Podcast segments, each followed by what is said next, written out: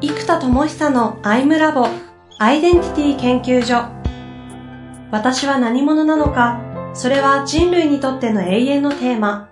15年の歳月をかけ開発された統合された究極の私と出会える技術アイミング。不確実性の時代を生きる次世代リーダーのためにアイデンティティの本質について語り尽くします Labo for Love こんにちは、遠藤和樹です。生田智久のアイムラボアイデンティティ研究所。生田さん、よろしくお願いいたします。はい。よろしくお願いします。いや、1ヶ月早いですが、そうですね。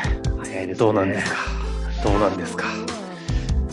ですね。例のごとく1ヶ月でも劇的なイノベーションがもう、むちゃむちゃ起きるんで、あれなんですけど、まずですね、まあ、いろいろ大きいんですけど、うんうんうん。社名を変更しようと思って、毎回アイデンティティブースターにしますみたいに言ったと思うんですけど、うんうんうんなんかあそこからね、結局忙しくってね、登記変更してなかったんですよ、ずっと。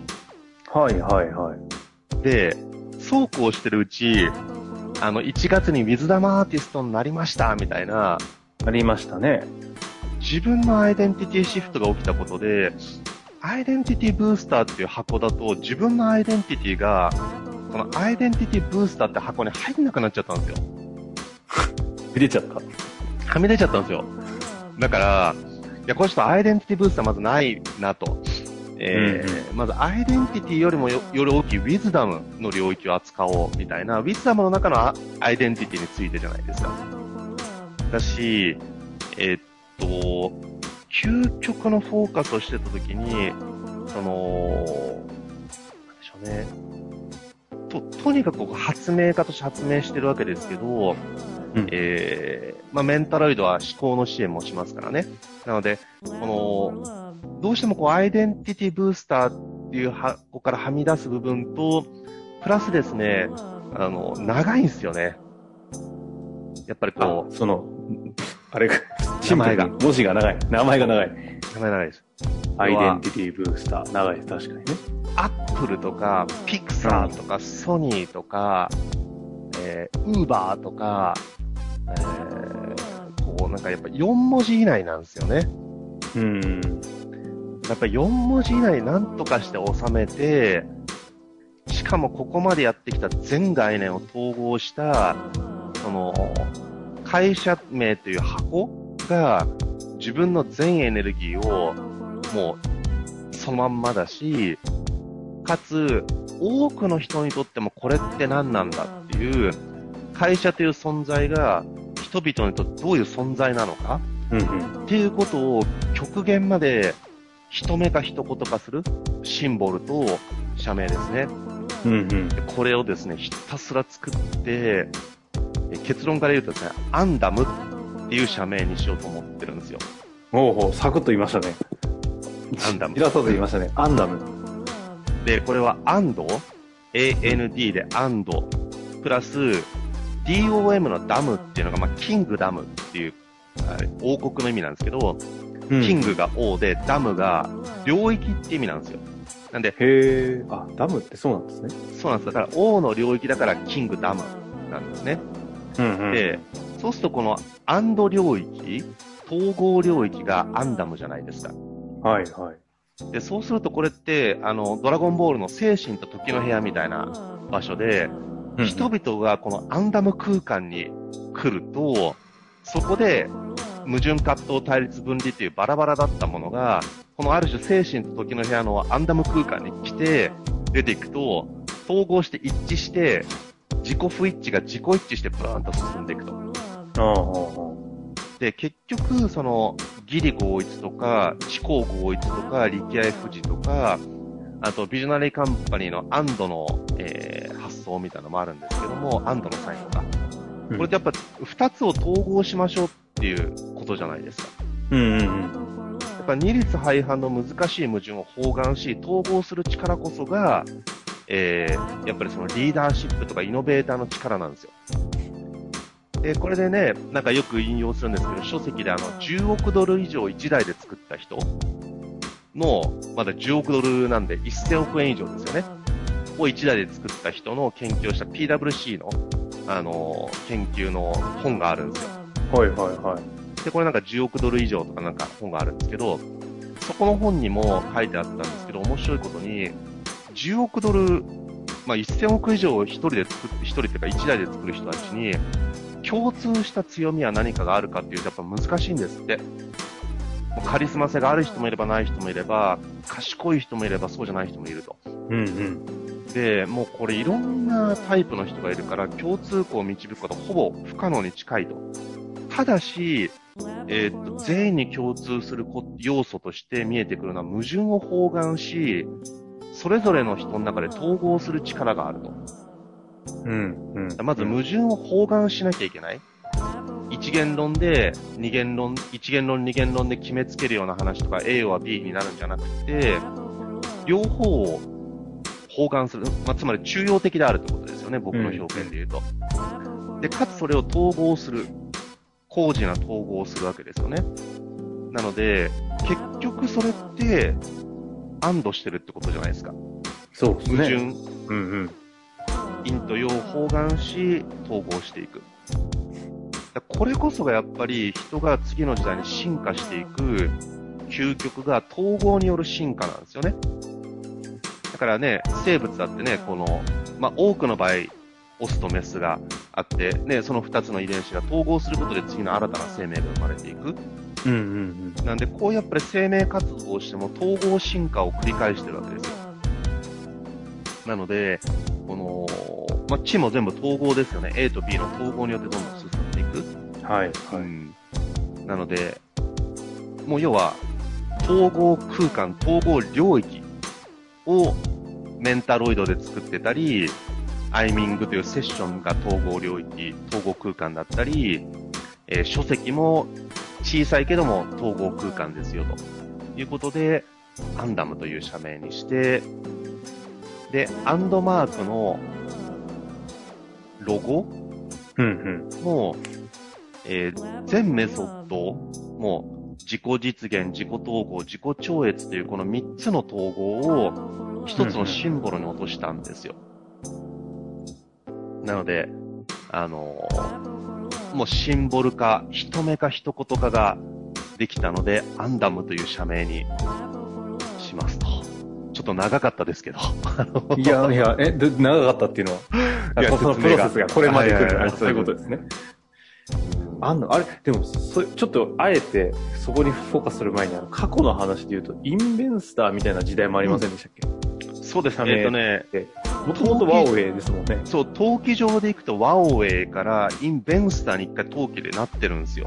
そ厳密にはそこは登記してるんですね。登記してるんですよ。でもこれ言ってないんですよ、表に。だから請求書とかの時だけ、なってて、えっと、ね、これやっぱりね、いや、その当時はね、こう、インベスターっていう投資、現実化って複利計算が人類最大の発明だみたいな発明であると。ね、アインシュタインの言葉かなんかでありますよね。なんで、その、複利計算による、投資による社会投資、教育資産の形成みたいな投資であると、教育は。だからそういう意味では、えーっと、インベスター。で、インベンターの発明家。なんで、発明投資家というアイデンティティで、インベンスターというふうにして、でインベントと、ね、インベストが、スペルが近いことで、組み合わせやすいんですよ。うんうん。と思ってインベンスターって作ったらですね、もうほぼ間違い探しみたいな社名になっちゃって、インベスターってほとんど書かれるし、もしくはインベンターって書かれるんですよ。どっちかでせ 請求書とか領収書とか書かれるんですよ。で、そういうことね。インベンスターなんです。いやでも確かに他の人からしたらそうだよなと思って、そんな小ネタがあったんですか？実は。で、しかもこれね、インベンスターにする前はね、登記まで変えてね、来たーと思ったんですけど、いざ社名したら自己一致度の低さ。インベンスター言わないし、言いにくいし、だから一応ね、表抜けりゃまだ旧社名のワオウェイのままで大体名乗ってることが多いですよ。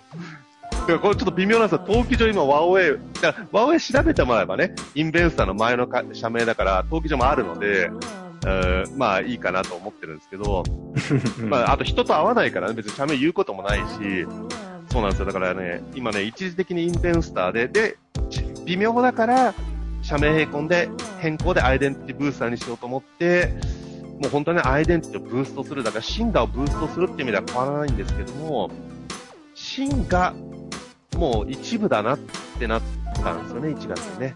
うんうん。いや、ウィズダムの方が領域がでかい。で、このウィズダムのダムも領域の DOM でダムなんですよ。うん、ああ、そうなんで、ウィズダムのダムって、ダムってなんだろうって検索したら領域で、なるほど、だからキングダムのダムだなと。ランダムになって。ついに自己一致が。そうなんですよ。しかもこのアンダムが結構熱いのが、音も熱くって、あのー、最近漫画が流行ってるのがキングダムじゃないですか。えで、子供の時僕好きだったのガンダムなんですよ。そうそう。アンダムって G 入れたらほぼガンダム。え 本当だ。本当だ。本当ですね。G 入れたらガンダムですね。スペル違うんですけどね。うんうん。あの、スペル違うんですけど、あの、ガンダムは GU、えー、N、うん DAM なんですよ。なんで、あの、この、このアンダムとガンの方なんですかね、あれは。そうです、そうです。だからね、これちょっとスペルが違うんですけど、まあでもガンダムっぽいし、うんやっぱ4文字にできたのはでかいですね。だいぶ、なんか、伝わりましたね、ここに来て。アンダムの。理屈だけじゃないものが。アンダムそう。うん。いや、世の中に、はい、うんどうぞ。どうぞどうぞ。音として浸透してるのは新しい。で、アンダムスペルで調べるとないんですよ、まず世の中に商品や会社名が1個も。へえ。で、カタカナでアンダムで調べると、フランスかなんかのファッション賞のノーベル賞みたいな、ファッションの賞でアンダム賞っていうのがあるんですね。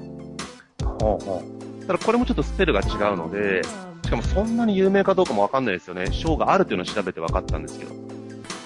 なんでドメインも空いてますし、もう、これはもう最高だなと思ってます、う。ちゃんともう抑えた上で、この話されてるんですよね。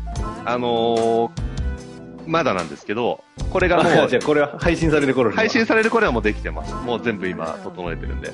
なるほど、なるほど。アンダムか。え、そんな話で、まあ、今日はね、社名変更も含めて、あの、社名変更の話で終わってもいいんですけど、ちょっと次につなげる上でも、あの、生田さんのことですから、アンダムがなったっていうことは何かがあっただろうし、多分その辺こうぐるぐる回ってるんでしょうけど。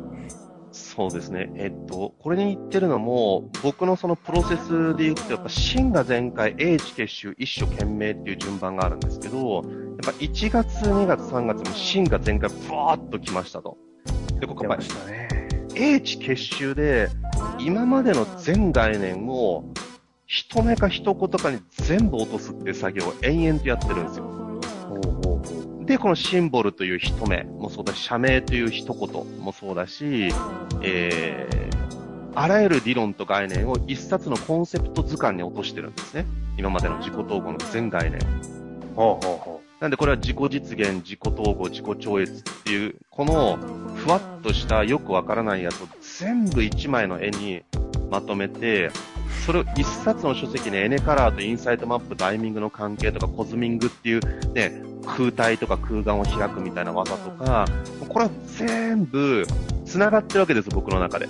うんで、も、多くの人の中ではこれは繋がらないので、これを一冊のコンセプト図鑑にまとめるっていう作業をひたすらやっておりまして、あ、今、最中ですね、その、図鑑。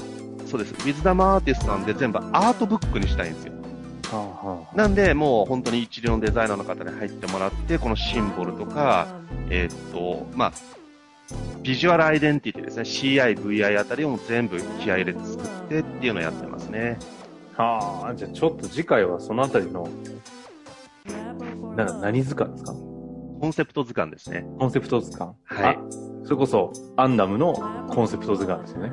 えーっと、そうですね。アンダム全体だとですね、もう概念がでかすぎるんで、アイデンタリーライフワーク。ていう個人の。